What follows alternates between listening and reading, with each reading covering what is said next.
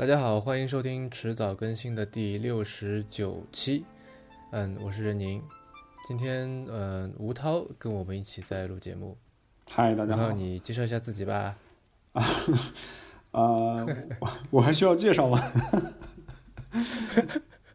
OK，呃，我叫吴涛，我是一个程序员。然后我是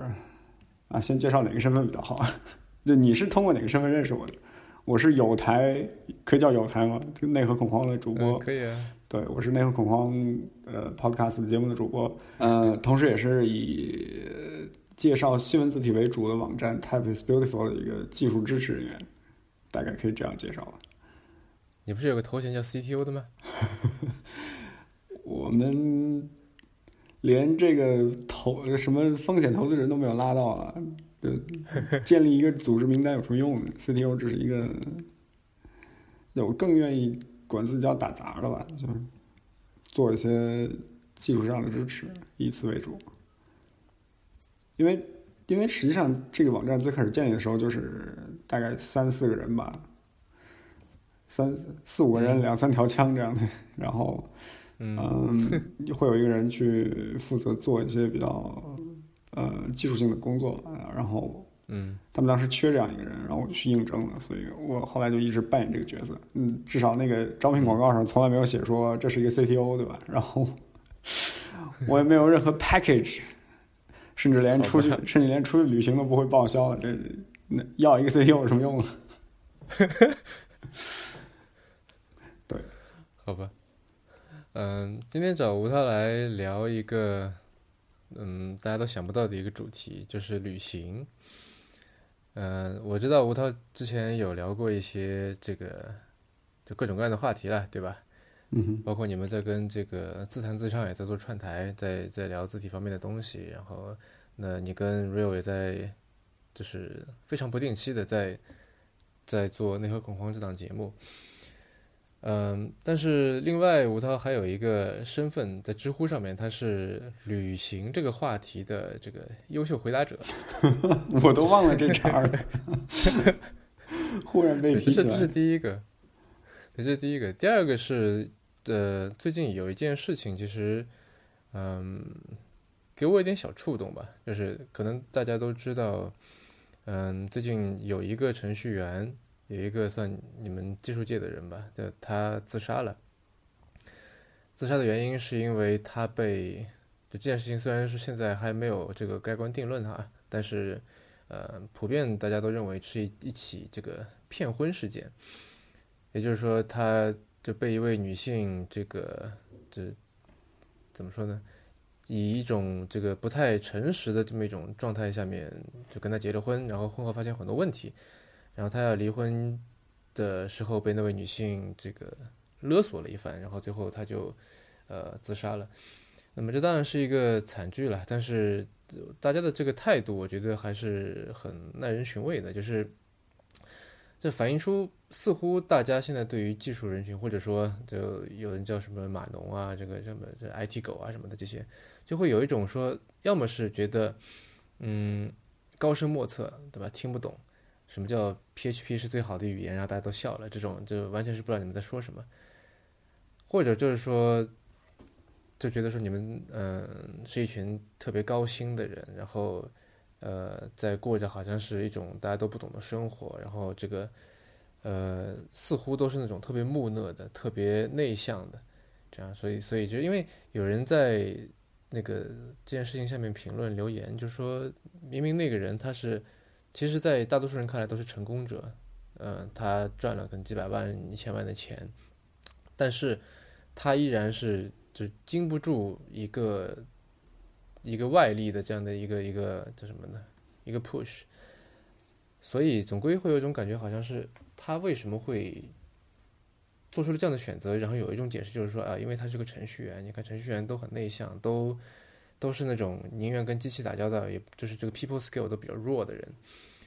嗯，然后都是很宅，然后基本上是也没有见过很多世面，所以说碰到一点事情就会发生特别强烈的这个反应。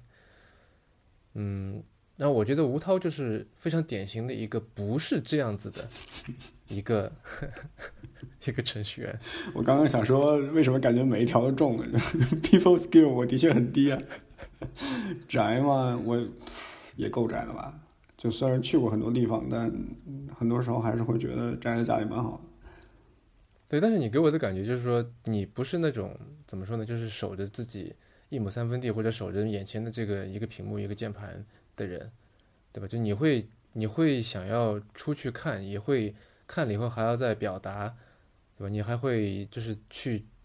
关心一些类似，好像不是参参与 Types Beautiful，然后去跟那个 Eric 一起去翻译一本书，类似就做这样的事情。嗯，其实这些事情就是说你你的生活更丰富。这些事情本身就，如果你单纯说这两件事的话，其实也还是蛮呃蛮 nerd 的，就是 type type nerd 的嘛。就你说一个程序员跟另外一个程序员说 PHP 是最好的语言，然后两个人打起来了，这件事情跟呃一个 一个字体爱好者对另外一个字体爱好者说 Arial 比 Helvetica 好看，然后两个人打起来了，这两件事情有什么本质上的区别吗？就其实都是某种呃 geek 的成分在里面，但是。当然，这两件事情可能可能是没有旅行这么，或者旅游吧。我觉得“旅行”这两个词还是太有种有种把它诗意化的感觉在里面。就是我宁愿称之为旅游吧，因为其实我们大部分时候做的这件事情就是旅游，就是不管是你自己组织的还是别人带你去的，它它跟旅行相比，缺少了那种那个诗意的那个成分在里面了。所以在大部分时候，旅游这件事情可能要比另外两件事情要更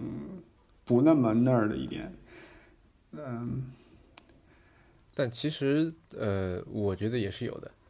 比方说，我也碰到过这样的人，就是呃，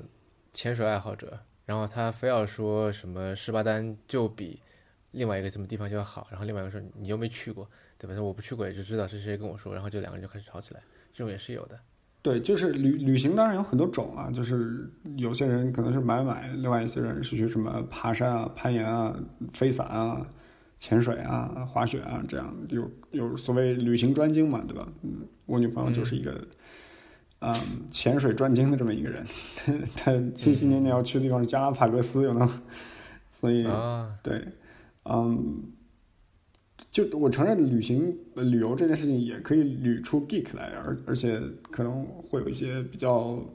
高大上的人啊。我想起一个人来，就是你刚说到这个时候，我刚突然想起那个王成来，就是我不知道你知不知道这个人，就是 C C 成，他在我不知道，他的知乎上面叫 C C 成，他是在在我们码农界很有名的一个女生，嗯。北大毕业的，然后在牛津念的计算机博计算机科学的博士，然后他刚上知乎的时候的签名好像是二十五岁去过二十六个国家之类的，然后他的 geek 的专精是收集自然文化，收集什么来着？教联合国教科文组织认定的那个世界文化遗产。嗯，就他跟打卡是吗？就就就就去所有这个按着列表走啊，就把列表上的每一个那个人类文化遗产或者自然文化遗产都要去一遍。嗯嗯，她跟男朋友做过一件什么事情？就她跟当时的男朋友现在的老公做过一件，啊，在伦敦买了一辆大概六千磅的车，然后一路横穿欧洲 到巴尔干干半岛。把一堆东欧国家和就是那种斯拉夫国家，什么克罗地亚啊、黑山啊之类的，啊玩了一遍，然后开回来，最后把这辆车六千五百磅卖了，很屌。为什么会升值？就他买的时候拼命讲价，然后回来的时候随手一卖，就卖了一个比原价要高的值。而且更扯的是，他们出国之前怕这辆车太旧，买了一个保险，就是在国外。呃，如果发生抛锚的话，会有一个会有会有人来救你嘛？这样一个救援险，然后一路上没有用到，这个车完全没有问题。然后回到英国境内之后，这个车抛锚了，然后用这个保险把车弄了回去，很屌。好吧，乍听之下觉得伦敦的通货膨胀简直吓死人。对，那反正就是我们今天找这个吴涛来聊一聊旅行相关的事情。嗯，呃，也是。可以参考这个内核恐慌经常会说的一句话，就是无主题不有主题的闲聊吧。没有主题的闲聊队，sorry，我们的我们后面后面好几期都叫没有主题的闲聊对。但是，那今天有算有个主题嘛？对，旅行。但关于旅行的事情可聊的实在是太多了，就可能真的也是可以聊到各个方面吧。因为，呃，作为一个作为一个 metaphor 来讲的话，旅行这件事情，这人的生命本身就是一场旅行嘛，对吧？不管是在。就是你你你跟着你，呃，以时间的流速在时间里面旅行，顺着时间箭头的方向，朝着时间前进的方向旅行，你没有停留在一个点。而且我们现在我们当中的大多数人，包括我们的我相信听众里面的大多数人，可能都不会说生在一个地方，然后一直不会离开这个地方吧。你至少可能，也许中学离家不远，但你大学可能会离开你所在的城市，或者是你。你会出国念书，或者是你会最晚你到工作的时候，你总会离家远一点吧？当然，我相信有很多人也的确过着那种，就是大学是当小学生，然后上了班了之后还是离爸妈家走走路只要五分钟这样，这这的确还是很幸福的。但 I don't know，就不管怎么说，我相信大部分人还是会多多少少会离开家，然后去一个地方，所以这本质上也是，这可能不是一场旅行的，它。多多少会有一段旅，会有一段旅行在里面。对，我觉得你刚才说的有点就挺有意思，因为旅行就我觉得它肯定不是一个孤立的一个行为。就你之所以会在那个时间点去那个地方，其实是，嗯，它肯定是你生活的一种延伸，肯定肯定是你意识的一个延伸。因为我们有的时候觉得说，好像出去玩的时候，就旅行你是另外一个状态，对吧？就你可能这个忍受能力会更强，然后。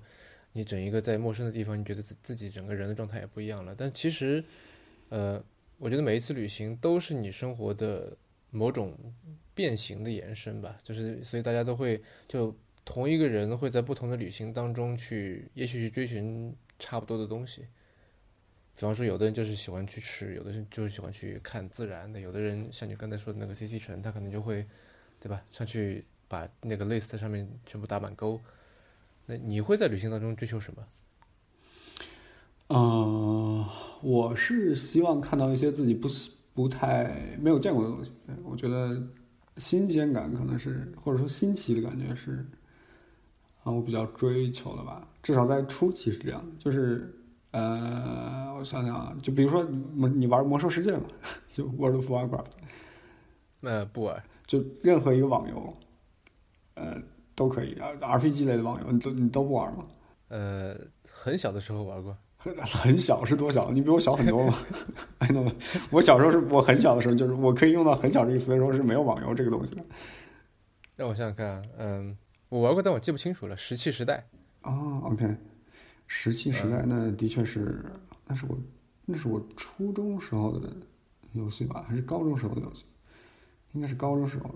对，就是在网游里面，你会比如说你有一个角色，然后网游的设定一般是你在某一个区域里面你要做任务，对吧？然后做了某些任务就可以升级。但是我在玩魔兽世界的时候，就我我的我最想做的事情并不是做任务，而是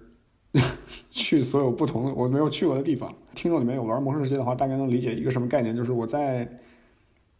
呃六级的时候，就是。魔世界的人物当时的满级是四十级，就是在，嗯，在那个，嗯，公测的时候，呃，人物最多只能练到四十级，虽然满级是六十，但是所有人只能练到四十级。然后我在大概六级的时候，从达纳苏斯跑到了铁炉堡。如果，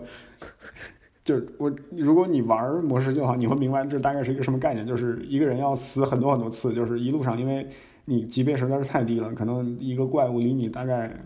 三四十米就会冲过来把你咬死，然后它一碰你就死，因为你实在是太弱了。然后就是你会不停的复活，然后不停的死去，不停的复活，不停的死去，然后一路这样来到一个码头上，然后等一艘船，然后跑到另外一个大陆，然后再一路死一路活，一路死一路活，这样拖尸体一直拖到呃另外一个有方势力的主城，大概这种感觉就。这个听上去像是在西天取经一样。对，但是大部分人都不会这样做，就是 大部分人会在，比如说练到二三十级的时候再出去闯世界。那我我是一个，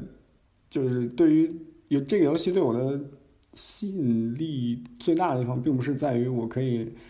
呃，练到多高的级别，或者是拿到什么样的宝物，或者是经历怎么样的故事。我只是想要去，当然故事本身也是重要的，但是我当时最大的愿望是赶紧把这个游戏里面所有我没有见过的场景赶紧看一遍，因为《魔兽世界》是一个创意非常，当时来说，在两千零四年、零五年的时候，是一个创意非常了不起的游戏，就是你在网上可以你在。游戏世界里面可以去到各种各样不同的地方，就各种各样的风格，什么什么，就是如果和和地球上的风格类比的话，就是你可能在同一个区域里面，一边是阿兹特克的那种金石质金字塔的风格，然后另外一边就是那种像东南亚的某种某个渔村一样那种搭起来的山板搭起来的风格，那个当时这种感觉还是比较吸引我的，所以后来我。旅行基本上也是追求这样一种，就是从来去看从来没有见过的东西，这一点是最重要的。这点我最近有的一个体会是在我在玩那个呃呃《最终幻想十五》，然后它其实也是有一部分是一个开放开放世界的这么一个游戏，有一部分了，然后就你就开着车到处跑，这样，它也是各种各样的地貌，有什么就。呃，雨林啊，火山啊，海边、沙漠啊，什么什么乱七八糟的。对，就我也是有你说的那种感觉吧，就是想去看看它到底是什么。对，所以这个主主线情节变得并不重要，反正我就到处跑，这样。对，所以我如果要概括的说啊，就是在旅行之中追求的东西，可能对于我来说就是场景的变化，就是从你每天都会经历的一个，每天都会见到一个司空见惯的场景，到一个呃非常不一样的场景里面。所以你会追求，嗯，就比起好，你会追求正宗是吗？就比方说，有的时候我们去一个地方，当地有一个什么特色食物，呃，然后他会说，就是类似好像说，嗯，有一些什么原味，对吧？然后有一个是类似好像改良过的一个味道，或者说有些东西，你觉得不，他可能会对外地人做一些这个一些一些。叫什么外地化的一些处理，然后你要吃到最本地、最最正宗的味道，你可能要去一个特别脏的地方，或者说特别一个你外地人找不到的地方。然后那个东西它未必还就它未必好吃，对吧？就在在你看来它未必好吃，你会选择这个正宗但未必好吃，还是说不正宗但是好吃的东西？我觉得吃这一点上可能是这这这这个是不成立的，对我来说是不成立的。就是我我对吃是非常。保守和和挑剔的一个人，就是我我不吃的东西实在是太多了，所以啊，我基本上只能接受自己能吃的东西。但是首先我不吃任何的呃，就大部分的内脏我是不会吃的。嗯，什么 刚，刚想说睾丸的，呃，鸡心啊，睾睾丸算睾丸不是内脏吗？Are you sure？好吧，不是 这个，这个我们可以留给呃听众做反馈啊。就是，请问各位听众，睾丸算不算内脏？但是反正睾丸我是不吃的。然后呃，心脏啊、肝脏啊之类的这些，我基本上也是能不吃就不吃。嗯，总之任何背后有什么原因呢？就任何奇怪的肉我都不能接受，甚至。只是包括猪肉，就是放血放的不不够干净的话，就是或者有那种就是，呃，阉割之后没有及早阉割的味道的话，也是不太能接受，就很会会很臭。就所以我在吃上非常保守，就只吃正常的肉和正常的五谷杂粮之类的。就我不会轻易去尝试新的食物，甚至我比较熟悉的食物，如果以比较奇怪的方法制作出来，我可能也不会去吃。就包括在东南亚吃一些什么莫名其妙的牛肉，我都不会吃，所以这一点，这一点上是不成立的。就我我只会挑安全的食物，不会既不会选择好，也不会选择正宗，我只会挑择，就会选择看起来我能吃的东西。我记得我有一次，因为我是会挑正宗这一面来吃的，嗯，我是我会觉得说如果。呃，如果我在外面了，我就要尽量的去体会那些只有在这里才能够体会得到的东西。所以我记得我有一次，应该是零八还是零九年，跟一个朋友一起去马来西亚，然后去了去了马六甲，去了槟城，就这种当地小吃很多的这种地方。然后我跟他约好，我说在去的这段时间之内，我们一一餐中餐都不准吃。OK，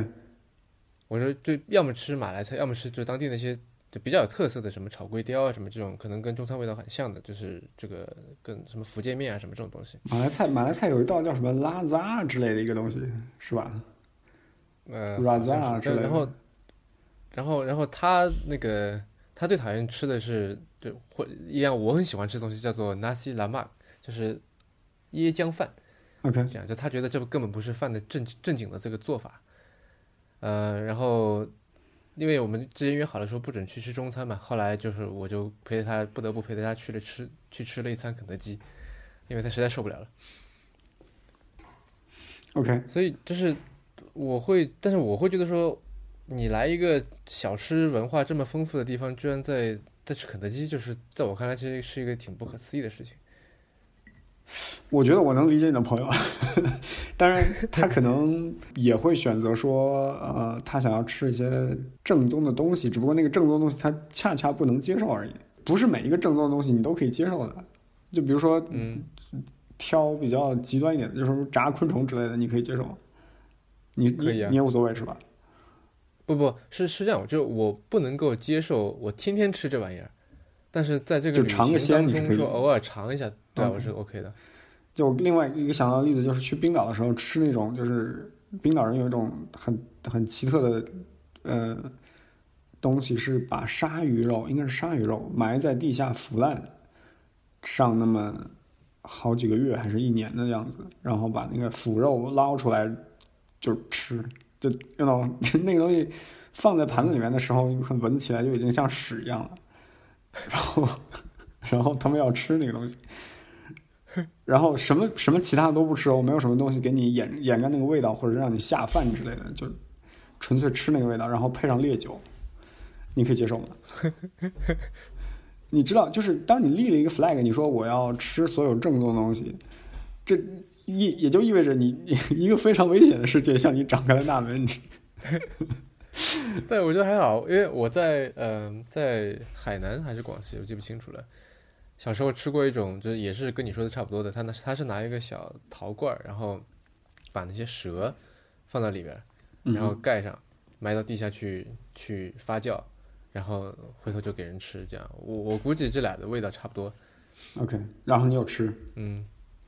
那吃了，但但我不会吃多嘛，但是我你愿意尝一尝我我没有吃过，对，然后这玩意儿我又确定它是没有毒的，我是会尝一尝。嗯 这已经比我强很多很多倍了。对我一般是，对，基本上是不会吃太看起来太奇怪的东西，就非常 exotic exotic 的东西的食物，我基本上是不会吃。但是，啊、但这个并不能代表就是说在旅行的其他地方也会有这个倾向。嗯，比方说，那你会想去看那些你没看过的东西吗？这个是肯定的，对，这基本上是一定要去的。但有的时候你不确定到底你看到的是不是那种专门为游客准备的，对吧？嗯，是这样的，对，所以，嗯、在很多时候我会选择说，就是到一个地方就尽量做一个当地的普通人，就就看他们平时会做些什么，比如说他们会去那种可能相对来说比较偏僻一点的茶馆啊，或者是嗯咖啡店啊、嗯小超市啊，就是那种外国人基本上不会去的地方。就我觉得，是嗯，我打个比方，就是我之前在旧金山住了一段时间嘛，嗯然后我不知道带了多少朋多少个朋友去看了金门大桥了。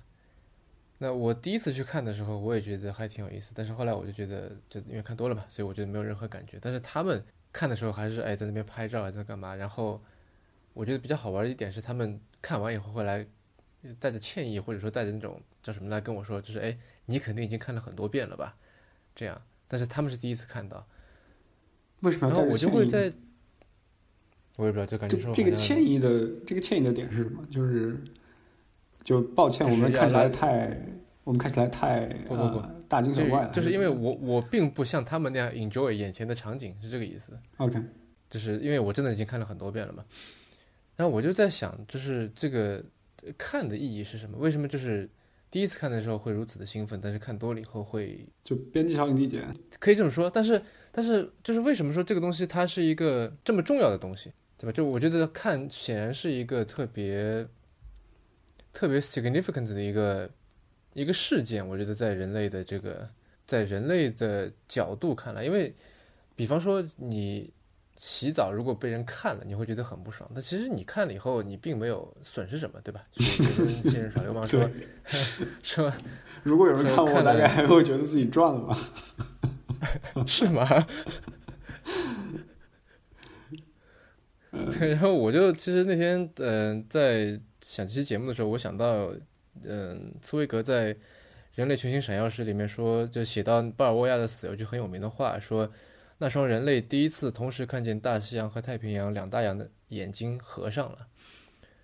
然后我也就想到今天就是在说的这个看到这个事情，就我觉得为什么看到是一个那么那么重要的事情，目睹是一件那么重要的事情。嗯，我想起就是基督教有一个教派叫耶和华见证人。我不知道你听过没有？就没有。如果你，呃，如果你仔细去研究一下这个教派的话，其实他们挺有点说异端，可能也不会不太好的。就是他们的很多教义是非常，呃，非常扯的。比如说，他们认为世界上并没有地狱这种东西，人死了就是死了；或者说，他们认为，呃，耶稣当初并没有在一个十字架上面钉死，就是所以，嗯。呃，crucifixion 就是被钉死在十字架上这个词，真正指的意思只是他被挂在一个柱子上吊死之类的。就是，当然这些就是他们教义很奇怪。这，这我想说的就是他们的这个教派的名字叫做见证人，就是 witness。witness 是一其实是一个比较有是一个符号化的东西，就是当你见证过某些事情，那你就但是 witness 不是跟应该是跟审判有关的吗？Witness 是证人啊，就是，呃，你作为一个证人出现在审判庭上，但是你之所以能够成为证人，就是因为你亲身见过那件事情。嗯，就是呃，见证这件事情本身的重要性是，嗯，嗯，在几乎在所有人类文化里面都是比较重要的。就是你见过这件事情，也就意味着这件事情在你的个人经历里面是真的。就它，它是一种对于客观存在的验证，对吧？就是，啊，是谁说的来着？存在就是被感知，对吧？那，嗯，如果一个东西从来没有被你感知过，你只是道听途说而已，那很有可能它是不存在。就是说，或者说你没有办法在自己的主观上说服自己说这件事情是完全确定、笃定是就是存在的。就不管你怎么去说服自己，呃，你对它的。它它存在这件事情，对于你来说只是一种，只是一个信仰，就你只能相信这件事情。但是，如果你看见过它的话，那这个相信就变成了一种认识，就是你知道了，嗯，就知道从从相信到知道这件事情的转化的诀窍就在于的关键就在于 witness，所以看见这件事情非常重要。也就是说，这是相当于是读万卷书跟行万里路之间的这个关系，是吗？可以这么理解吧？就或者说，像一个盲人，就是一个一个失明的人，从来没有见过月亮。嗯，所有人都告诉他，月亮是一个挂在天上的天体，然后所有人以尽可能科学的方式向他描述说，就是一个非常非常大的一个岩石球，离地球多远多远，然后由于万有引力，它绕着地球转，然后啊，它会反射太阳光之类的。然后，但这个盲人他。不管你怎么向他介绍月亮是一个什么样的东西，呃，只有在他是，比如说被手术治好，或者然后获得了视力，然后看到月亮那一刹那，他才能真正的认识到月亮在哪儿。就这是一个经验的过程。你说的这个倒让我想起，嗯，前段时间在跟朋友聊的一个话题，因为，呃，我现在做风险投资嘛，嗯，我们这行其实有不少。这个特别聪明、特别优秀的年轻人入行，比比如 Real 吗？啊，那比他年轻，比他年轻，就好多那些比 Real 还年轻。天哪！我见过好些这个大学一毕业，人生第一份工作就是做这个投资经理的。OK，这个年轻人，就人家也就二十出头嘛，对吧？嗯。呃，然后做这行有一个特点是辛苦。但虽然辛苦呢，但你可以在短时间之内积聚大量的知识，无论是对于人，无论是对于事，对吧？因为你会见很多项目，然后听他们去聊他们的这个事情，听他们怎么样就是 reasoning 自己的这个这个想法，怎么样做 verification。对，我就有时候觉得风险投资这个工作有时候就像一个像一个侦探一样，你会经历各种各样的案发现场，然后你会呃逐渐锻炼出来一种辨识真伪和可能也不是真伪，就是你会你会比较容易的通过一些轨迹去判断出呃这里实际上在发生着什么。呃，对，可以这么说吧。但我想说的就是说，我见到好多人，他们在做了一段时间的投资经历以后，然后陷入了一种迷茫，就是他不知道接下去该做些什么。因为这个风险投资其实是个很小的圈子，然后每家公司其实都不大，就没有那种巨型风险投资公司的，在至少在中国啊，就几万人员工那种没有的。然后基本上你要晋升，其实没有那么快。但是呢，你其实也过着还不错的这个生活，对吧？就是一般相对好一点的基金，不像我们这样这个就比较小的刚不要进自谦，成立的，不用自谦。没有，我们是小嘛，就是所以有的时候也要这个要省钱啊，干嘛的？但是，嗯、很多基金它比方说出去的话，都会做这个商务舱或者一等舱，嗯然后住都会住很好的酒店，类似这种。但其实他给的薪水并不高嘛，所以这一方面是有这里有一个 mismatch，就是说他是一个大学刚刚毕业的人，然后说实话，其实也没有给这个社会做很多的贡献，对吧？但是他这个呃享受的待遇其实是所谓人上人的待遇了，这是第一点。第二点是说他听到了很多东西，呃，很有的是别人口头跟他说的，有的是他这个文字上看来的。他有很多知识，但是他的阅历其实是远远低于他的知识的。然后当这个阅历低于知识以后，我觉得再加上我刚才说的那个 mismatch，就会我觉得人会迷茫，就他不知道接下去还能干什么，除了再继续重复自己的做，今天看五个项目，明天看五个项目，后天看五个项目，一直这样看看看，对吧？他觉得好的，然后送上去，人家说好就好，人家说不好就不行。嗯哼，就他不知道自己能干，因为呃你说你看了那么多项目，你可以自己也去创业啊。但是从他的角度来讲，他看到过太多的失败了，他看到过就是各个方向的不可能，他都看过一圈了。所以就是他知道这个也这个也不行，那个也不行，这个也因为做风险投资，我肯定是失败的这个这个事事例案例百分之九十九成功的要，多嘛对。对，所以就他看过太多这个东西，他的他的知识其实很多的，说这个人这样失败了，那个人这样失败了，对吧？就是他并没有，但是对于这些失败，对他而言可能只是一一则新闻或者一个故事，他并没有亲身经历过。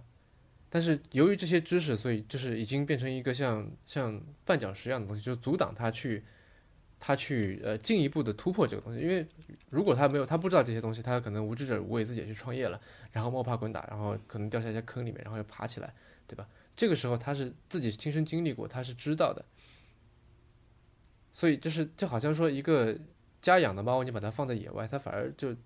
趴在那边一一动都不敢动，有就有有这种现象嘛。就我会觉得说，好些这些年轻人，其实他们进入了一个知识大于阅历的成这个情况以后，就会开始迷茫了。然后，呃，我也就算是开导过一些小朋友吧，就跟他们说，你还是要去多经历一些东西，对吧？OK，就无论是说自己去创业也好，自己去旅行也好，或者以及说就是去多结交一些圈外的朋友吧，就是比如说像你这样的，就是去发展一个别的爱好，跟跟这个投资没有没有什么关系的，对吧？就他也可以去研究字体，去研究什么，然后跟那边一群同好者这个这个发生关系，给自己另外一个出口，不然的话，老是在这个圈子里面，嗯，怎么说呢？我不知道这算不算是一种旅行啊，但是我总觉得。看到他们这个情况，我还是觉得就有一种说你应该多去看看、多去走走的感觉。是这样的。嗯其实你刚才说这个情况，在很多的程序员身上也会出现吧？就是，呃，为什么很多程序员根本就不会去创业，或者说为什么创业成功的往往不是程序员？就是因为程序员总会一开始先在技术上想，哦，这个东西可不可行，然后他会觉得阻力太大，或者是嗯，做出来有什么用呢之类的。但是 但是只有那些就是真正的什么，我有一个很棒的点子，现在就差一个程序员了，这样的人会嗯会适合去做这样一些事情。同意你的说法，就是那句话怎么说来着？Ignorance is a bliss，就是无知实际上是一种幸福，对吧？嗯，是，那如果你想要拓开，就就我的意我我的感觉就是这个你的那个呃过多的掌握的非经验的知识，会让你的 comfortable zone 变得特别的大。嗯另外一个意义上来讲，会变得特别的小，就是你会觉得有些事情我是知道的，所以我选择不去做。嗯，然后另外一些事情我认为是不可能的，呃，所以我觉得往那个方向发展也没有任何的意义，这是迷茫的根源。但是如果你能呃拓开一个圈子，就是那那个定理叫什么来着？哥德尔不完备定理，对吧？你在一个领域里面是没有办法，你在一个领域内部是没有办法证明有些事情呃为真。就或者说，在某一个领域里面，有些事情实际上是成立的，但是你没有办法局限在这个领域里面去证明它，所以你必须嗯依照外界的力量，你必须从另外一个维度去打破自己的所在的那个维度的呃舒适区域，大概就这意思。嗯。呃，那说回旅行，你最近去过一个什么地方三周之前去了尼斯，南法，就法国南部，啊？呃，蔚蓝海岸那嗯，边。我一五年去过。OK，嗯，然后那个时候还没有发生恐怖袭击呢，对。是，我就去了，就在他那个恐怖袭击的那个那个滨海那条大道上面，对那天晚上还在那走来着。嗯，对我走在那个上面也是会觉得说，嗯，这里一年前，哎，已经一年多了吧，发生了一个，你想前两天那个美国那个枪击才死了，不，sorry，不是才死了，就死了五十多个人，这是很恐怖的。嗯但是尼斯那一天，一辆车撞死了七十多个，这是太恐怖了。我记得那个地方叫做天使湾，对吧？啊、对对，天使湾，走在那上面，每隔五分钟就有一架飞机从那个头上飞过，然后落在尼斯机场。嗯嗯。那你是穷游还是富游的？我觉得穷游、富游都是伪命题吧？就请问什么叫富游啊？富游啊，那就是就一个典型的富游，就是比方说你这个坐飞机坐的都是头等舱，过去住的是五星级的酒店，是吧？能能包车租车就不搭公共交通，类似这种吧。我觉得所谓富有，实际上是一个，就它只不过意味着你在你经济能够承受的啊、呃范围里面，选择最好的服务，就可以叫富有了，是吧？如果以钱为界限的话，那有非常非常非常多的钱，是根本不需要考虑穷游和富游这个这个命题。就我我的我的想法是，呃，所谓穷游富游，只不过是钱多钱少的问题。打个比方，就是可能差不多的，就可能比方说，呃，五星级酒店我也能负担得起，可是我更愿意住在当地的 Airbnb 的这个当地人家里边，OK，这样，甚至如他如果有一个人在，就跟我就房东也也住也住一块儿，就可能更好，然后我可以跟他打听，跟他聊。对，我觉得从这个角度来划分是比较好的，就是它并不意味着，就是其实这个行为本身并不意味着就穷，因为如果真的是是由于经济条件而所限而选择 Airbnb 的话，嗯，它的那个这种分野、这种这种划分的方式，跟出于贴近当地人生活的目的而选择 Airbnb，虽然形式上是一样的，但是最终的心态是不一样的，就结果也是不一样的。啊，对，那这个是这个是当然，因为。呃，我以前见过一些人，就他们简直像比惨一样的在那里，就是就创纪录的时候我去哪儿花了多少钱，我去哪儿花了多少钱，然后就比谁这个花的钱少。对，我记得早期为了穷游网上的确是有这样的倾向，就是我 我记得我记得第一次上穷游网看到一个小姑娘写的一个游记，就是 他们去瑞士还是什么地方玩儿，因为瑞士非常非常贵嘛，就是我记得学德语的时候，那个书上的例句是什么 günstig 这个词，就是例书上的 günstig 对于 günstig 这个词的例句是。呃，瑞士跟 günstig 一点关系都没有。günstig 这个词的意思就是嗯便宜或者是惠而不费，然后嗯例句就是瑞士跟惠而不费完全没有任何关系。然后，然后记我记得那个小姑娘写的什么，他们在瑞士为了省钱买瑞士军刀还是什么，然后在电话亭里面睡了一夜。我觉得，我靠，至于吗？就如果真正以省钱为目的去玩的话，就如果你把这个叫穷游的话，那还是挺痛苦的。我有过，呃，为了省钱而住的是在啊，我想想看，零八年，零八年在齐齐哈尔住了一个八块钱一晚还带早餐的，我靠，这是 这个经历很丰富啊！这 个啊，我记得我记得我住的最便宜的一次大概是去是去凤凰嘛，就湖南一个嗯，嗯我觉得，对，然后它旁边有那种苗寨，就是苗族人住的，呃，山寨，对，就是用石头垒起来的山上的寨子，然后住在那个寨子里面，嗯，相当于民宿吧。然后问一晚上多少钱，他说两块钱，是通铺吗？不是通铺，就是我跟一个男生住一张床，然后另外两个女生住另外一张床。就是四人间，它实际上是一个，呃，用石头垒起来的那么，相当于一个火呃一个凹字形的房间吧。然后凹字形的一一边是牛棚，然后中间那个就是 正对着那个堂屋是，啊、中间有一个地上有一个火坑，然后他们在那个火坑上面做饭，然后旁边放了一台彩彩电，就这个这个场景实际上是非常的诡异的。旁边放着彩 电，然后墙上刷着那种好像有毛主席的像，就是一个非常蒙太奇的场景，魔幻主义的场景。嗯，然后呃，另外一边的厢房大概有那么三三间吧，呃，其中一间可以睡大概，嗯，就你要愿意睡，我相信睡二十个人也没什么问题。但是因为它是那是堆东西的嘛，大部分地方都堆了东西，但是能够睡觉的地方，当时就只有那么大概三张床吧，然后我们占了两张。嗯中间有所以是真的是中间有帘儿隔起来，对，而且那已经是当地非常就是家境比较好的一家。了，嗯，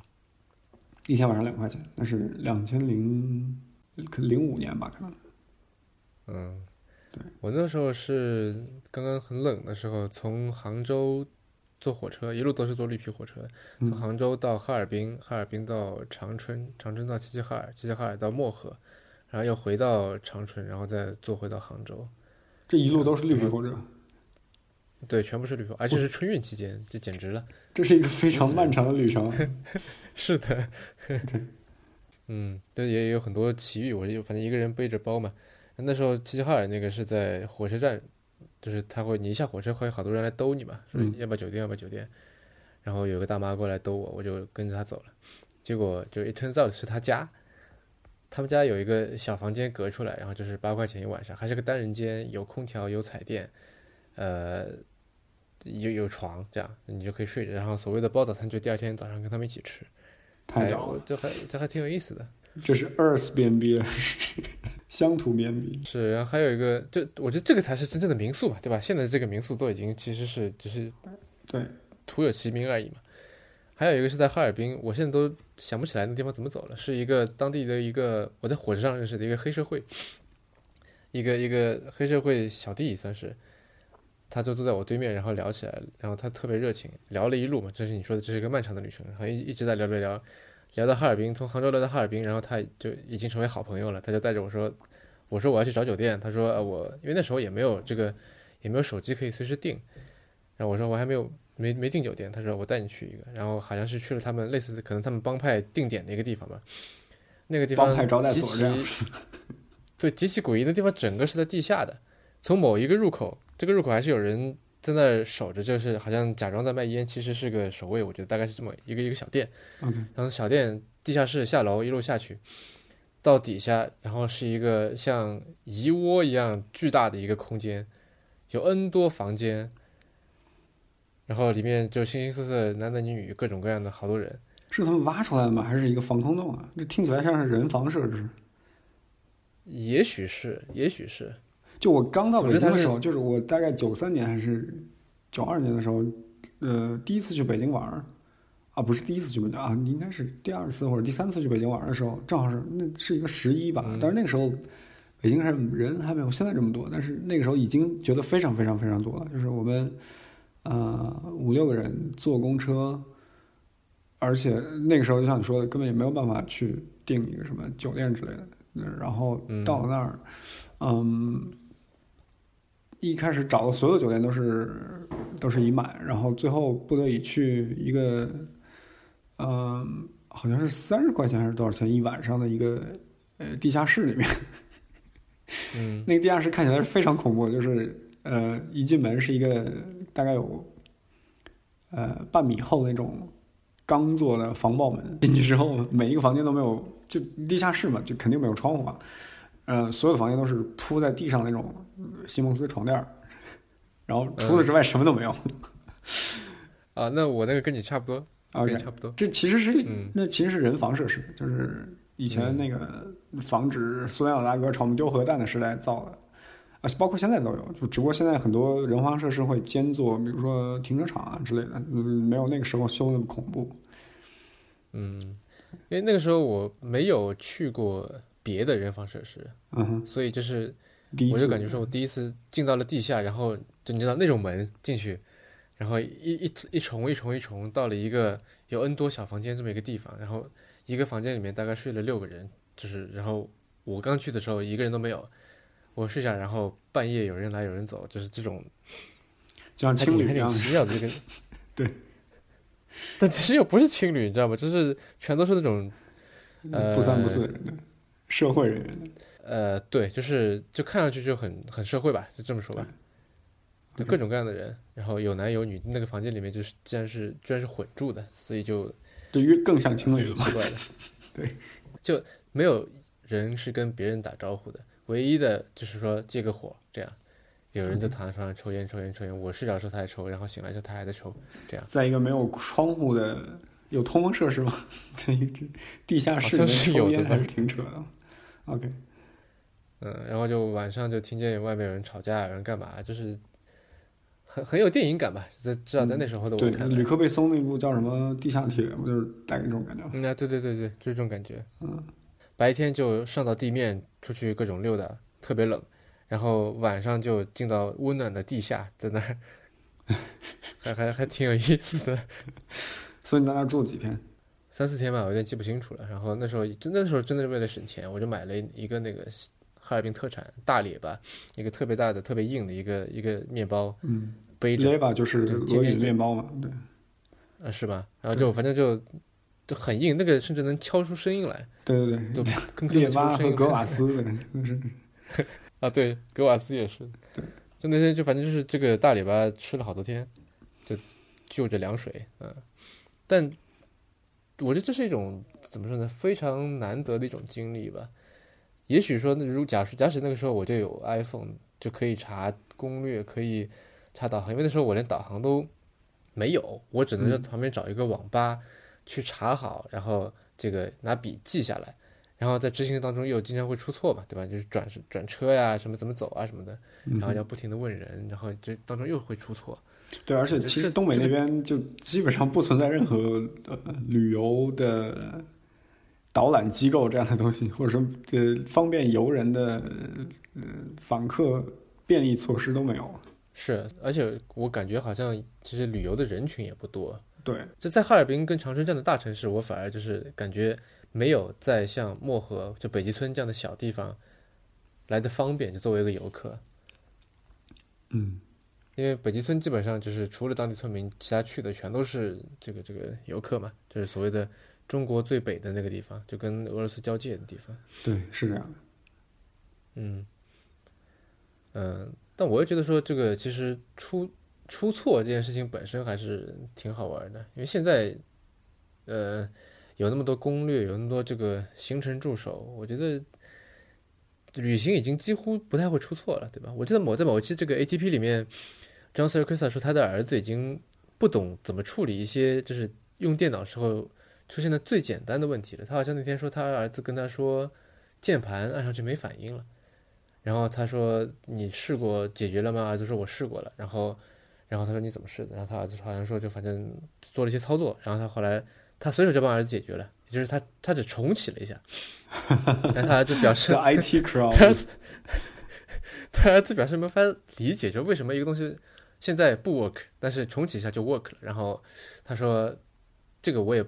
不先不跟你解释，但是你记住，如果一个什么东西不 work，你第一反应是说先重启一下试试看。嗯，然后就是我我会觉得说，呃，那他觉得这件事情挺糟糕的，就是他觉得说，就是由于这个现在可能这些东西，啊，不用说明书你也能懂了，对吧？所以大家就不会去看说明书了，就导致说出了问题你不知道该怎么解决。那我觉得旅行当中也有很多就是这些攻略啊，这些什么自由行的这些路书啊什么的，做来做去就会，就你几乎就不会再出错了，也导致说万一出点什么事情，或者说你想。你想以自己的这个能力去做一些拓拓展的时候，往往是你会觉得很困难。呃，我不太能说我自己有感同身受，因为我还是一个比较，尤其是在旅行的时候，我还是一个比较放任的一个态度。就是我，我基本上不会去看攻略的，就很有可能是我会到那儿说哦，咱们来看看这儿有什么可玩的，然后 去翻开穷游或者是。Trip TripAdvisor 之类的，看一看周围有什么可去的，嗯，而且就我有个我的偏好是去那种比较呃野外的地方，就尤其是徒步啊，或者是骑摩托车越野啊之类的这种这种事情，就是你在做这样的旅行的时候，它还是比较原生态的吧，就是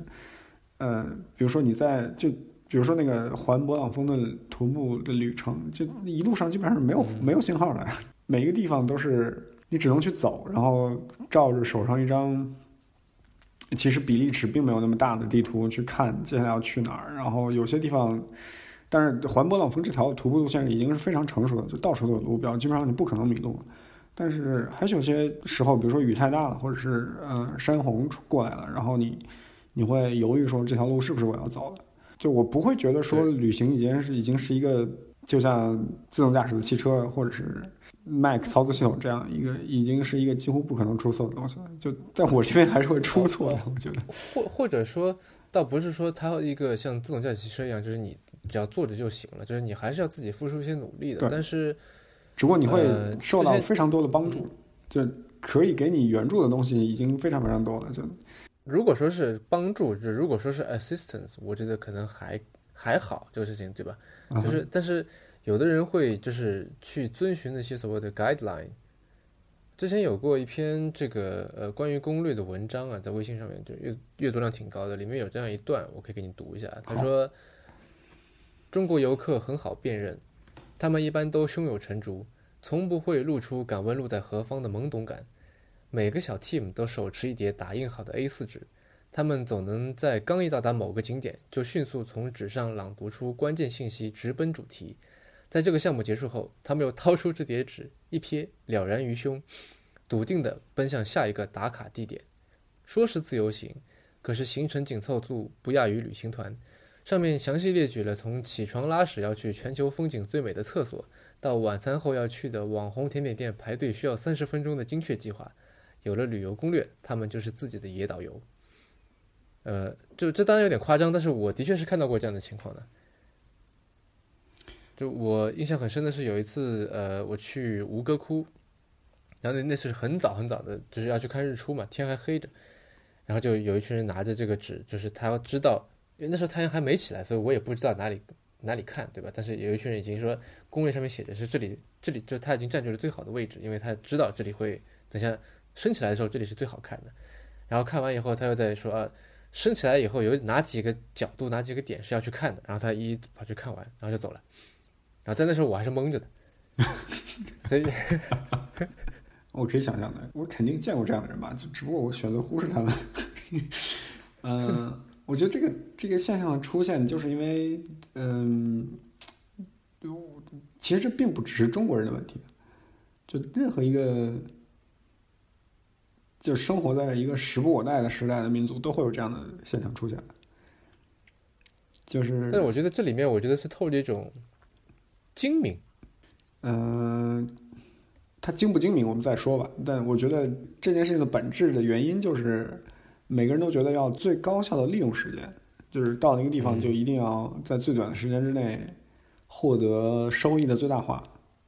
是这种心态，我觉得没有什么不好的，只不过你可能或者你我这样的人可能会觉得把这样的心态放在旅游上面是一个不可取的事情，因为呃，你认为自己获得了呃你知道可以获得的最多的东西，但你不一定会在这个过程之中，或者说你一定会在这个过程之中呃错失掉自己在此之前不知道有可能会得到的经历。这话说的有点绕，不知道你听懂没有？就是，对，就是我会觉得说，初中的时候做过一项这个运动叫做定向跑，你知道那个吗？定向越野，对手持无线电定向越野是这个吗？呃，就反正就是说你拿一张纸嘛，到处打卡。就我觉得其实拿着这个，就是这个拿着攻略去旅游，还挺像这个定向越野的。OK，无线电定向越野当时不是很火的一个运动嘛？就是你呃，就是有一个大概是一个有指向性的无线电设备，然后你呃根据三角测量法找到一个一定要去的地标，然后在指定的时间之内完成最多的去过最多的地标的人就赢了。是，这是不是听上去很像旅游？不不，我这不听上去一点也不像我的旅游。呃，我的意思是，呃，我明白你的意思，就是呃，如果用刚才你说的这个呃拿着攻略去旅游的游客来说，旅游变成了一项竞技，就是是，嗯就有这种感觉。对嗯，对，所以，所以我是在想说，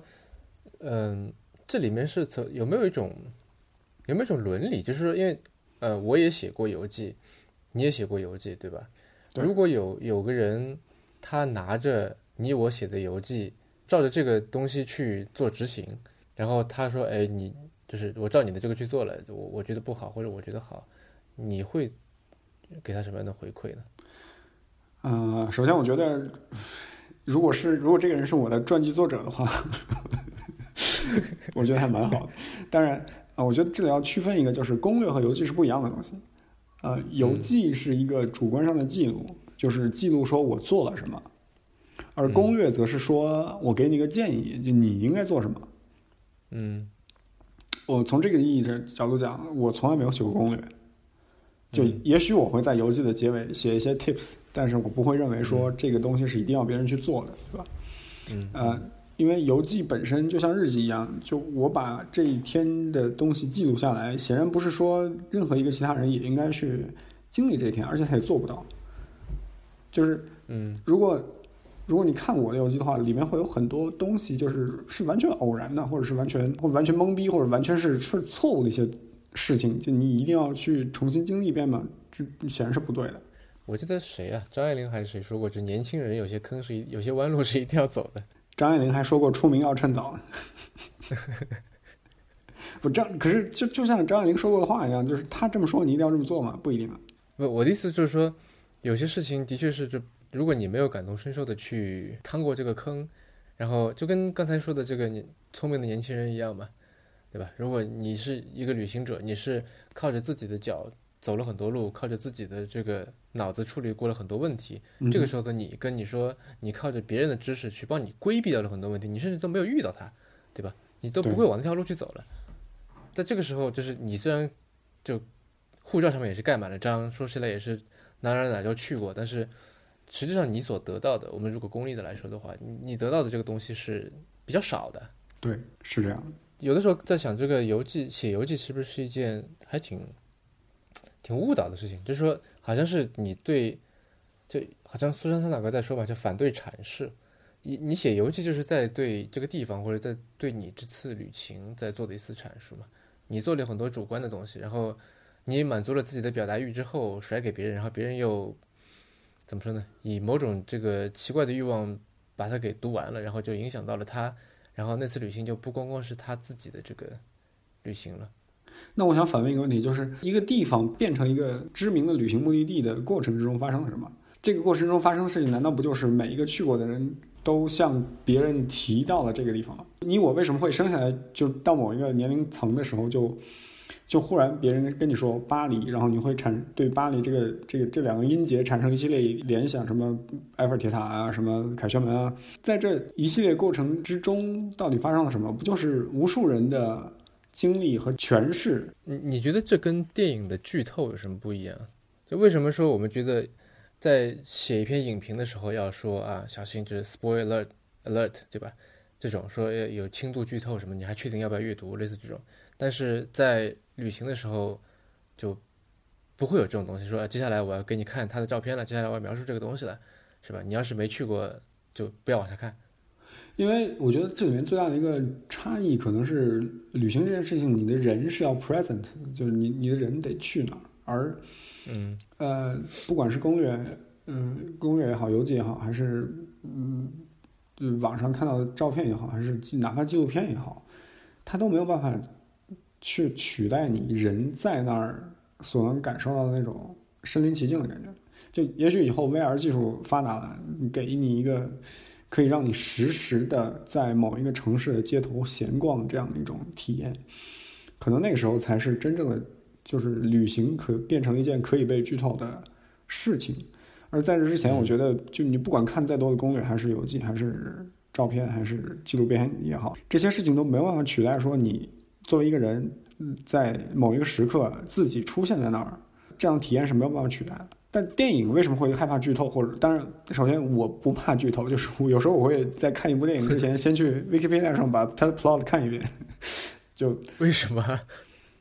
嗯，我可能我是神经病吧。就，嗯，我会选择说，这个这个东西，如果就整个故事，我觉得这故这不是一个好故事的话，我宁可不去看它。可能是一种过度的 control freak，就是我一定要知道这件事情最后的结局是什么样的，然后我可能才会去。说我要选择要不要经历它，因为我知道，就是或者在我比较变态的某一处，就是我我会知道说这一切都是假的，这一这整整部戏只不过是给我讲一个故事而已。就是那我当然要先知道这个故事是不是一个好故事，我再选择要不要去浪费我生命里面的一百八十分钟去看这个故事。但这难道是需要你自己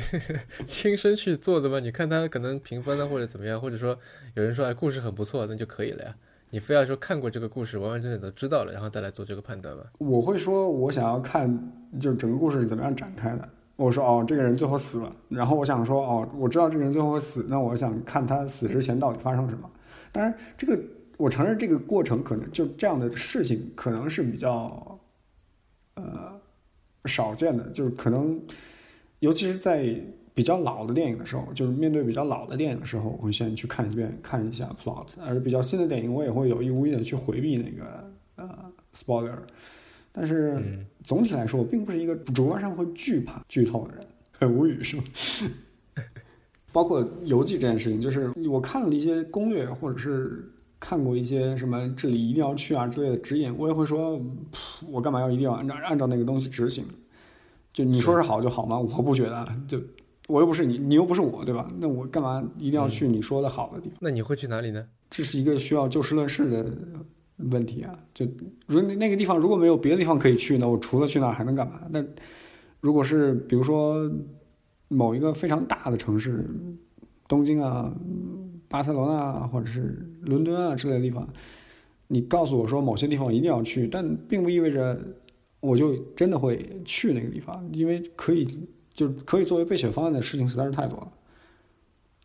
你到一个地方会就是那种，如果他有，一定会去的，会有吗？会有这种地方？就不是我的话，就是类似好像美术馆、博物馆，我一定会去看一下。有一段时间，动物园来说，对我来说是这样的，就是这个地方如果有动物园，我一定会去一次。对，为什么？因为动物园是一个非常 local 的东西，就是除非那种就是非常非常知名的动物园，就是在国际上都享有声誉的，比如说新加坡的动物园、夜间动物园。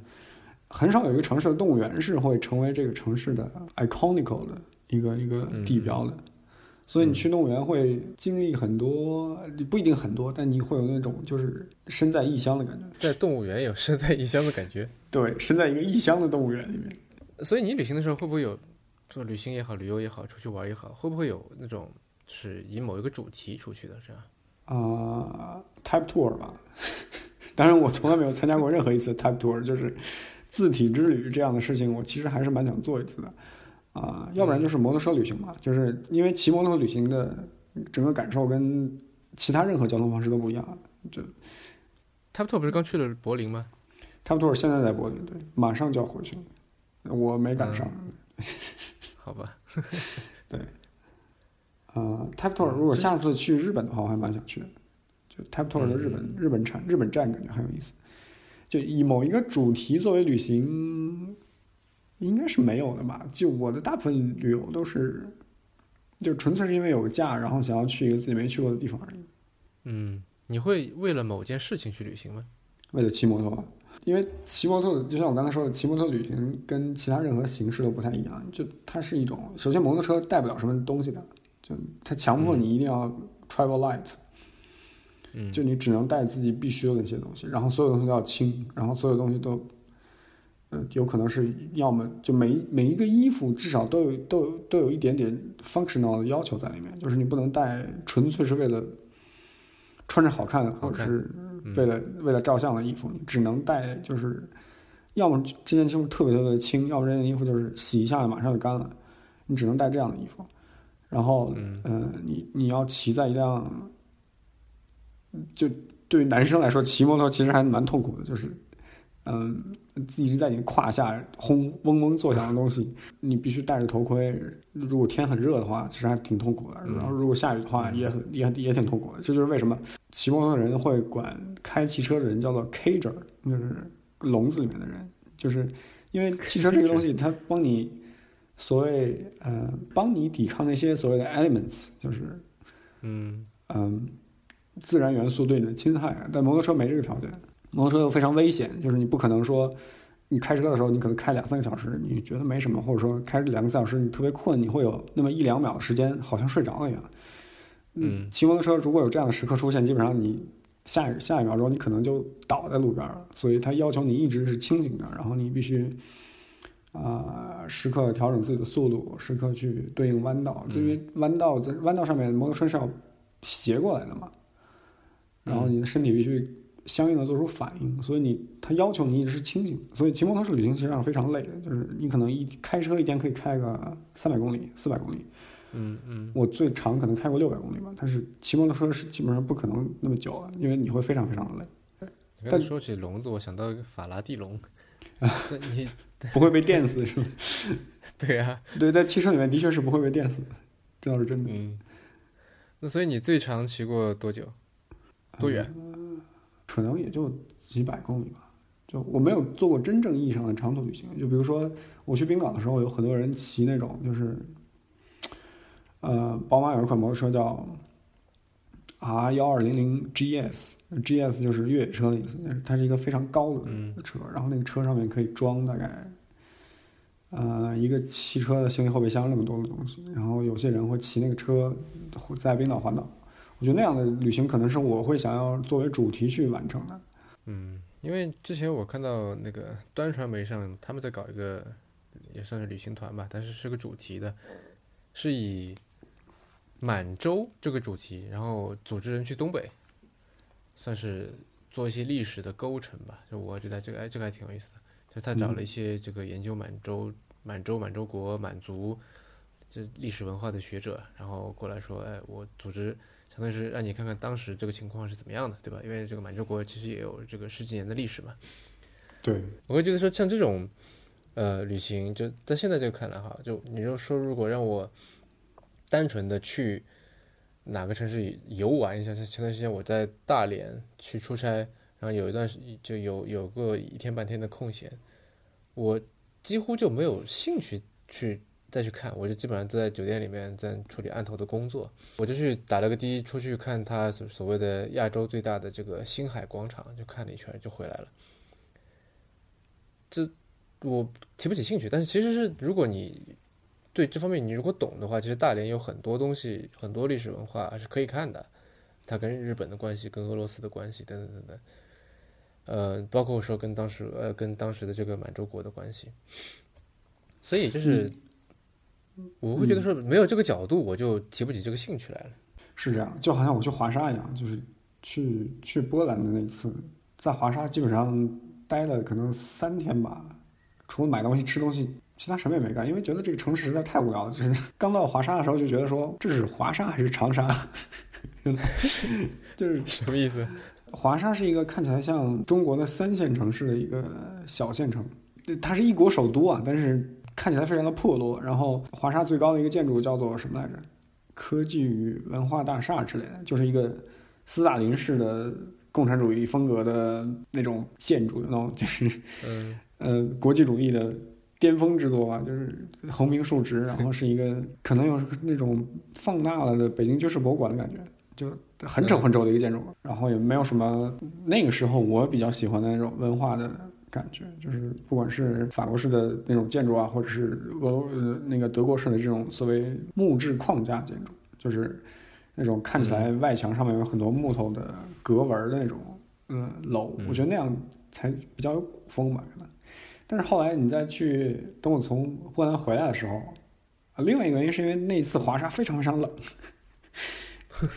对。但是等我从华沙回来之后，再看华沙的一些历史，就发现其实可以去看的东西还是蛮多的。但是嗯但是现在不太想起来了，只不过那个时候还是觉得挺遗憾的。就是如果我能在，呃，在华沙的时候就就去读一些后来才知道的东西，可能会呃更有的放矢一些，就是知道应该去看什么，或者说我靠这个东西原来在这儿发生的，这样。其实就好像那个阿基米德说的嘛，就给你一个支点，你才能做事情，对吧？就是我总觉得，如果你到给你把你扔到一个地方，然后你突然有一点时间，但是没有一些没有个支点，你是做不成一个什么事情的，就你会有一种无力感。就像快速排序一样，你必须先找一个 pivot，必须先找一个 支点的，是这样的。对，然后几年前有一个女诗人叫余秀华，她写过一首诗，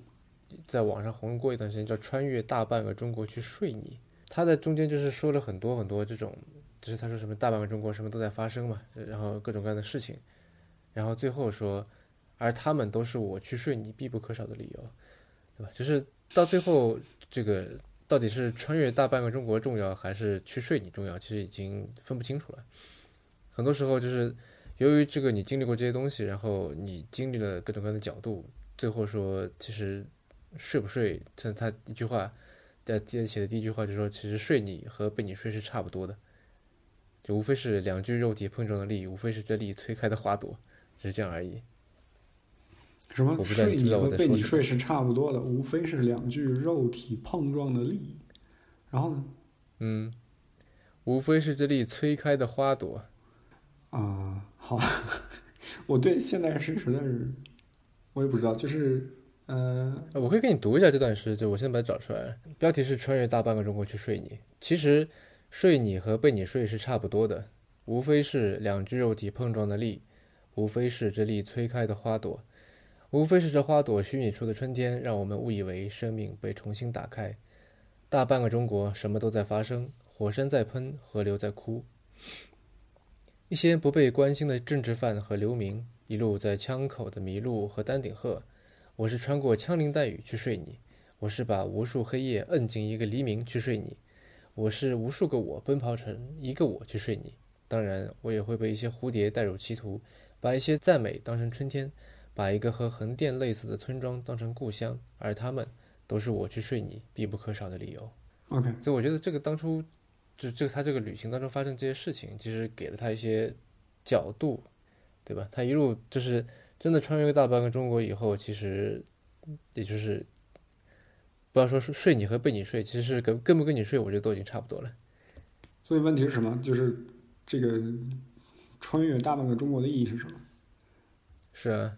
我觉得正是穿越大半个中国给去睡你这件事情，呃，提供的意义吧。就我觉得单纯从睡你或者被你睡这件事情上来说是没有什么差别的，对吧？但是，嗯呃，这首诗想要表达的点，可能就是说，在所有这些大背景之下，我要做这样一件事情是有意义的。就是怎么说呢？就存在主义那套嘛，就是你先做了这件事情，或者你先存在了，然后你再去，呃，才能去产生意义。那么对于睡你这件事情来说，那么存在本身是一定会产生的，就是睡你这件事情是必然会发生的。那么它的意义无非就是在完成它的过程之中，到底都发生了什么，以及在做这件事情的过程中。所有的背景，所有那种时代赋予你的动力也好，或者是阻碍也好，或者是感触也好，才让睡这件事情产生了意义。有种有种过程即结果的感觉吗？可以这么说吧，过程本身才是目的，睡不是目的，去睡的过程才是目的。否则他就不用写这首诗了，对吗？嗯，但《西游记》取西经其实不是一个目的，对吧？就是经历九九八十一难才是目的，这种感觉。对，你觉得你是一个有故乡情节的人吗？我实在是太没有故乡情节，因为呃，我这个就是我我的籍贯这个东西，就你可能会觉得，我不知道你对籍贯这个词的理解是什么？就是籍贯这个概念对于我来说，现在已经变得非常莫名其妙了。就是呃，可能我们在小时候就是填籍贯的时候，都会不加思索的去填一自己一直一直会填的东西，对吧？但是你也出过国，你也知道。在国外，籍贯这个概念是不存在的，是吧？只有一个出生地和，嗯，出生时间需要你填，嗯，以及你当前现在所有的国籍或者是你现在的居住地。那么籍贯这个东西的意义是什么？就是我的籍贯一直是我要填浙江诸暨，因为我爷爷是那儿的人。嗯，那么，但是我去诸暨这个地方，可能一共就待过一个礼拜吧。哎，那咱们还是同乡哎。What？你是浙江人啊？对，我是浙江绍兴人。哦，离得不远。就我现在还有诸暨就是绍兴的一部分，好吧？诸暨是个独立的市吧？诸暨是个县级市。OK，上面的地级市就是绍兴，突然多了一个老乡。对，节目做到一个半小时，发现自己是老乡，好吧？但是从籍贯这个意义上讲，我是你的老乡。但是我就是我在浙江待的时间非常非常短。嗯。然后我一直到可能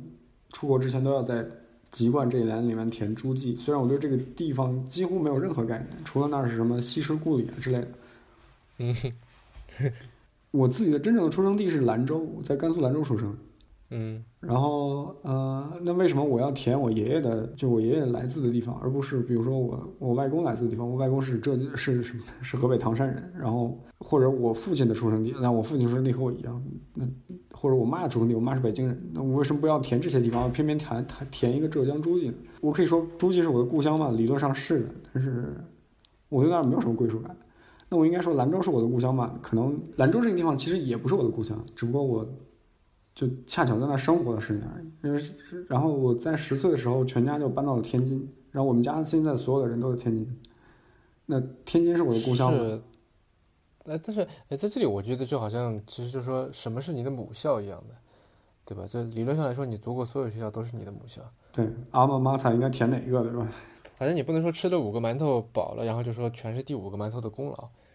是吧？就我觉得故乡也是一样的，就是说你到。就是，但凡能够给过你的，容纳过你，能够让你有所收获的，我觉得就，并且你产生了一定的这个情感上面的这个 bond，我觉得都能够叫做故乡吧。当然，就肯定这个会有深有浅嘛。是这样的。那我好，OK，我可以说我在兰州住过十年，在天津住过十年，在湖南长沙住过四年，然后在德国的黑森林里面的两个小城市待过大概五年，然后在纽伦堡待过两年半。因为德国是一个地域的差异性非常大的国家，德国是一个联邦制的国家嘛，就是跟那些单一制的国家不太一样，就是每个每个州联邦州会有自己的法律，然后他们以他们的身，就德国人的自我身份认同也通常是我先是某一个地方的人，然后才是一个德国人，这个跟这个就这一点可能是跟呃跟中国人相差比较大。嗯，然后他们会努力说保有自己那个地方的文化，就比如说黑森林里面可能很破的一个小村子，就在某一个狂欢节的时候，就说非常会自豪的说，我们这个村子的狂欢节的传统与别处是不一样的，有那种会有那种非常自豪的。那我可能我可以说，就以上所有住过这些地方，对我来说都是某种故乡吧，加引号。但是，嗯，那你在离开的时候会有不舍吗？应该会有吧。就我记得，呃，刚刚离开兰州去天津的时候，我还信誓旦旦的说，将来我一定会回去的，一定会回来的。那现在呢？现在当然不可能了。就兰州是一个离开的人就不会回去的地方，可以这么说。就去问一些兰州出兰州出身的民谣歌手，他们一定会这样回答的。就他们很很想念那个地方，但他们绝对不会回去。但有一种观念就可能比较传统，就是说，嗯。因为，对，就是说，他哪怕用飞机空运，也要把这个这个棺材或者尸体给运到所谓的这个老家，所谓的这个祖坟所在地，然后去葬下去。对，这就是我一开始说的那个，就是我的故乡到底在哪儿？我是找不出一个精确的定义的。就是我要把棺材运回浙江诸暨嘛？What's even the point？对吧？但是我觉得有可能的话，倒是希望说，比如说，嗯、假如我死的时候，呃，那个 Elon Musk 已经在商业上足够成功了，可以提供，比如说把你的尸体就是朝某一个双曲线轨道直接扔出去，然后你就 再也不会回来了。可能几十万年之后，嗯你你会达到现在什么旅行者号所在的位置，啊，几十万年用不了。嗯，对，大概那种感觉。可能这个是比较，这个是比较对于终极目标的终极目标。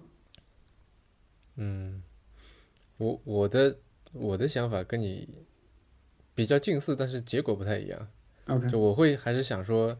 就是可能找一个拉格朗日点，然后就就我不想飞得太远，还哦是说永远停留在永远停留在地球和日太阳的中间，是吧 或者月球，反正就是说有一个就还是能找得到的，这样，？OK，而不是说就从此消失了，你会成为天上的一个星星的。这种感觉。对，好吧，我也会，只不过我的星等会一直往下降，啊，一直往上升。今天就先聊到这里吧。啊，对了，呃我们还有一个有一个固定环节叫 One More Thing，就是请嘉宾推荐，，OK，One more thing，对，就是推荐一本书、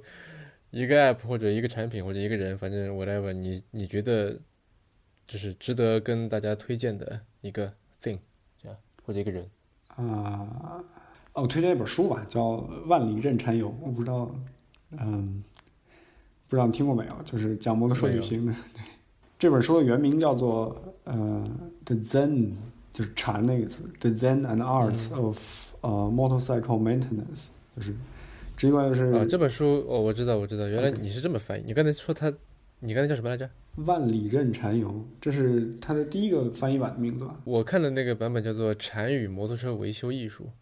禅与摩托车维修艺术，对，这应该是第二版，就是他后来的第二个翻译版是采用了这个译名，但是一开始的时候，》，波西这个格写的嘛，对吧？对波西格，波西格呃前一阵子死了吧？对好像就是今年嗯的事。是，如果民科可以放在哲学领域，那可能不及格就是一个民民哲这样一个 这样一个这样一个身份，因为就是你看完这本书定位很精准。对，就是你看完这本书，你会觉得很屌，但是啊、它里面提出的一所谓良知这个东西，其实是非常扯的一个，嗯就是嗯、是如果你从如果你就是读过一些哲学著作的话，你会觉得这个概念非常的 weird，但是他整个故事写的非常好，对他，而且嗯、嗯还是跟我比较偏向的那个嗯、理想的旅行方式切合吧，就是他他做的是一场。呃，横跨整个美洲的，横跨整个美国的摩托车旅行，他从大概从嗯从哪儿开始来着？从纽约州还是反正是右上角那个地方开始，然后一直开到旧金山，全程可能有个几千公里。嗯，然后讲的是通过这个旅途里面的一些对话和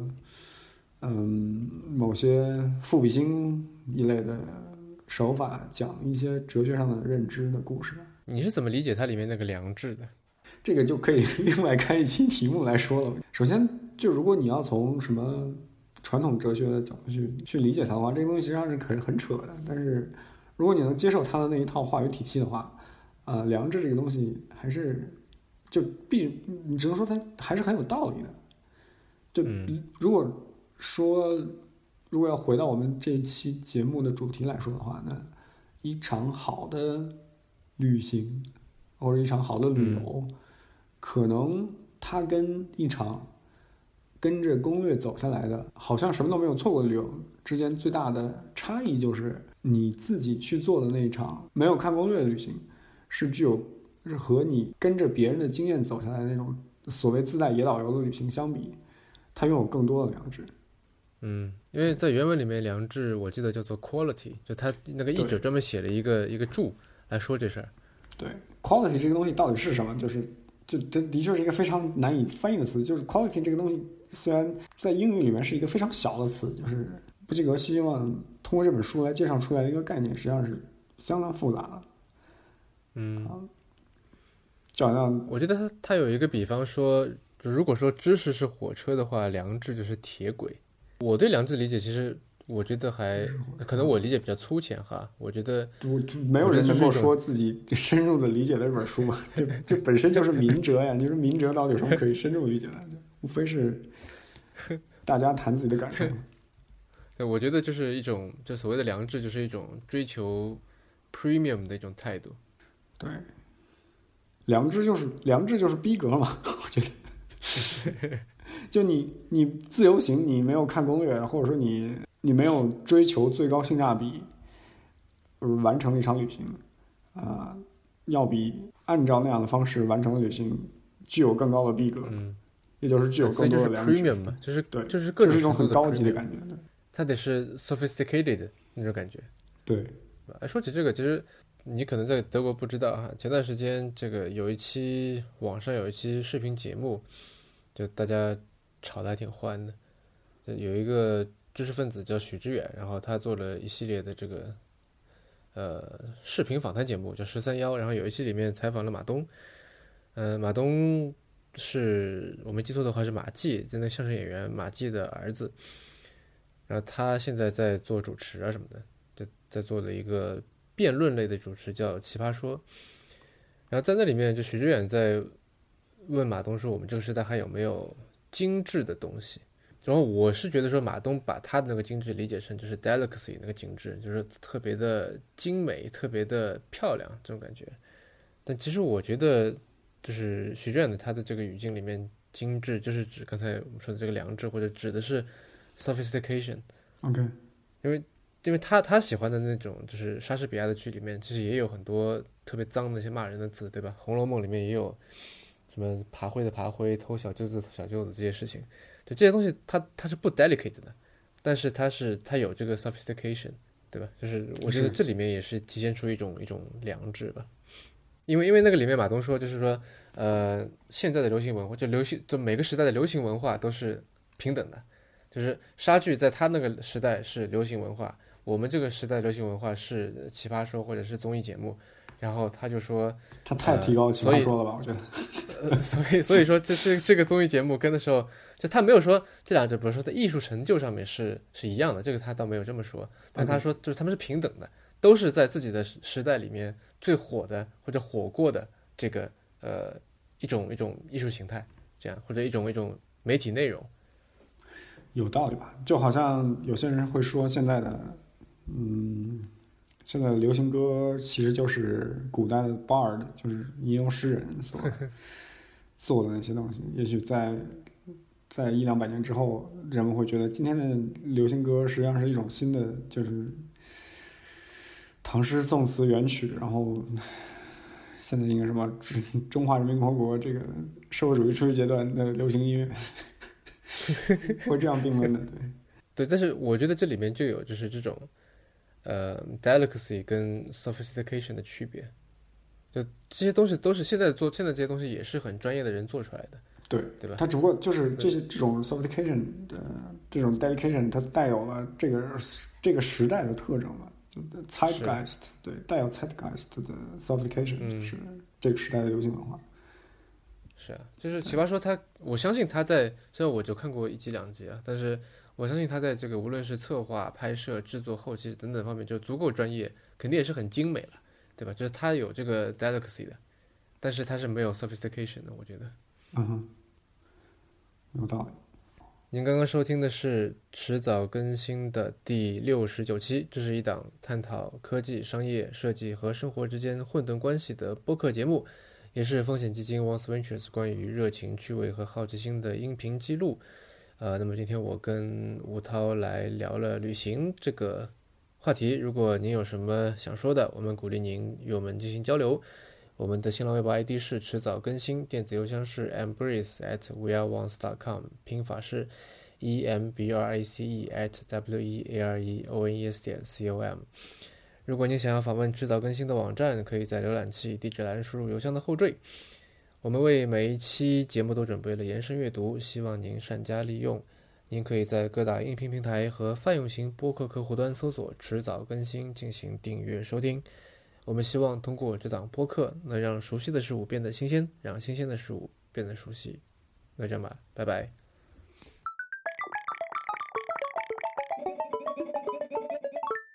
那么这跟晃晃呃摇摇晃晃，哎，这跟题目就是最近的那个关于余秀华的纪录片，就叫做《摇摇晃晃的人间》。第二呢，我觉得最近发生很多事情，让我觉得怎么说呢？世界很动荡。